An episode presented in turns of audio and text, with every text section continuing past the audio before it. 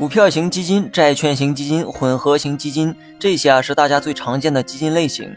基金公司呢将投资者的钱用于买股票，那么该基金呢就属于股票型基金。如果主要用来买债券，那就是债券型基金。至于混合型基金，就是股票和债券都买一点，雨露均沾，就是混合型基金的特点。除了这些呢，还有一种基金啊，大家呢也非常熟悉，那就是货币基金。但是货币基金的主要头像却很少有人知道，如字面意思一样。基金公司呢，将投资者的钱投向货币市场工具，叫做货币基金。